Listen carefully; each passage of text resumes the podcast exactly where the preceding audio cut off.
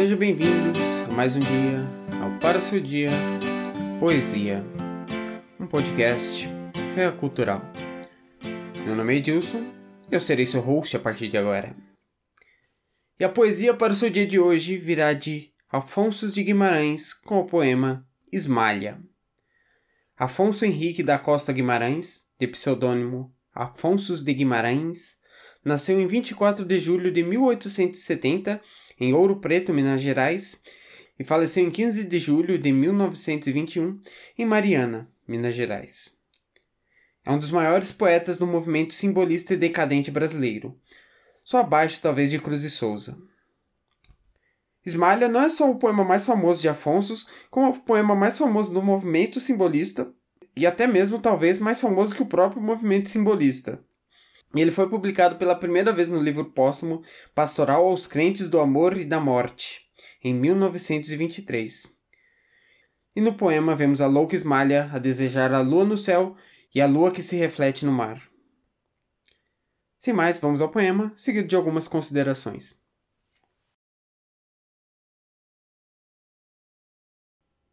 Quando Esmalha enlouqueceu, pôs-se na torre a sonhar Viu uma lua no céu, viu outra lua no mar. No sonho em que se perdeu, banhou-se todo em luar. Queria subir ao céu, queria descer ao mar. E no desvario seu, na torre pôs-se a cantar. Estava perto do céu, estava longe do mar. E como um anjo pendeu as asas para voar Queria a lua do céu, queria a lua do mar. As asas que Deus lhe deu ruflaram de par em par. Sua alma subiu ao céu, seu corpo desceu ao mar.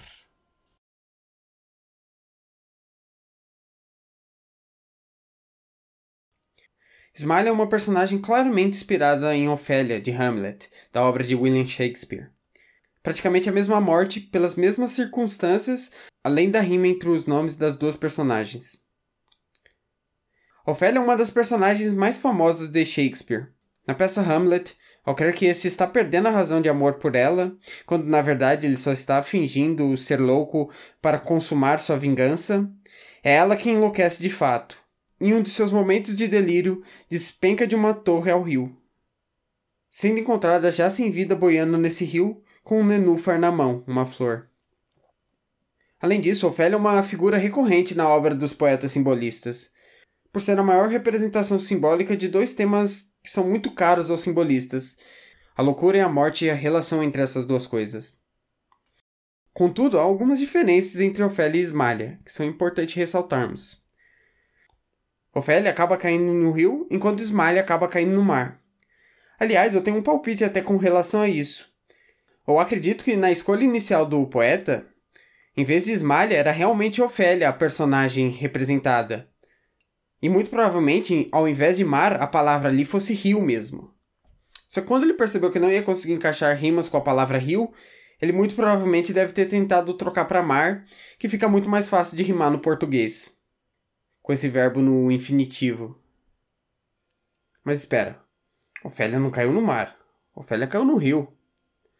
E é claro que o grande Alfonso de Guimarães não cometeria uma gafe literária desse tamanho. Já que não poderia ser mais Ofélia, por que então não trocar para Esmalha? Eu não posso dizer que foi realmente dessa forma que desenrolou a criação poética do poema, mas minha intuição poética me leva a crer isso. Outro fato curioso é que Ofélia, que acaba caindo num rio, boia, enquanto Esmalha, que acaba caindo no mar, afunda quando pelas densidades entre o rio e o mar éramos para esperar o inverso disso, a que caísse no mar boiasse e a que caísse no rio afundasse.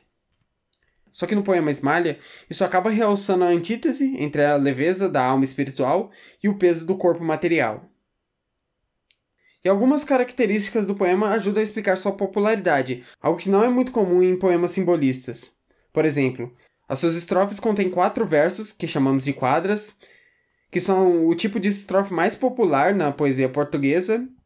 Além dos versos de extensão métrica mais popular da língua portuguesa, que são os versos de sete sílabas métricas, também conhecidos como redondilhas maiores. Outro ponto é sua linguagem simples, algo que chega até a ser incomum em poemas simbolistas. O paralelismo dos dois versos finais das estrofes, que ressoam quase como um refrão. Viu uma lua no céu, viu outra lua no mar. Queria subir ao céu, queria descer ao mar. Estava perto do céu, estava longe do mar. Paralelismo que nada mais é do que uma repetição com pequenas alterações. Além disso, ou talvez principalmente, a construção simples e magistral da descrição da trágica morte da personagem. A morte que já é antevista na primeira estrofe, quando nos é apresentado ao mesmo tempo a personagem, a loucura, a torre e o mar. E é engraçado como, de certa forma, seu desejo desvairado de ir ao céu e ao mar ao mesmo tempo acaba se realizando, após a morte deflagrar a dualidade entre corpo e alma, permitindo a separação de ambos. Vamos partir agora para a segunda leitura e seguimos para o encerramento.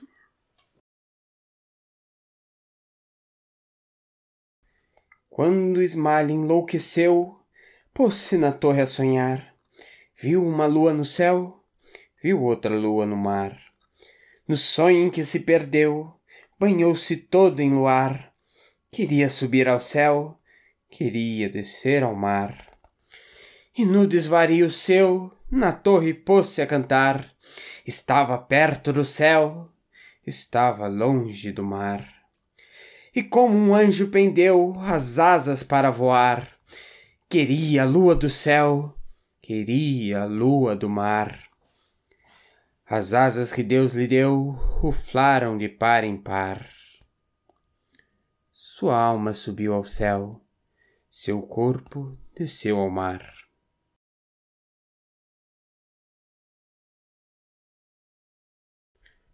E essa foi a nossa poesia de hoje.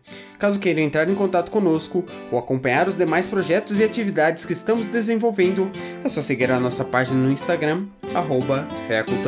Tudo junto ou pela nossa página no Facebook, Fé Cultural. Caso queiram entrar em contato diretamente comigo, vão me seguir nas redes sociais, no Instagram é edilson com N. E eu fico por aqui. Obrigado a vocês, ouvintes. Nos encontramos no próximo para o seu dia poesia. Até lá!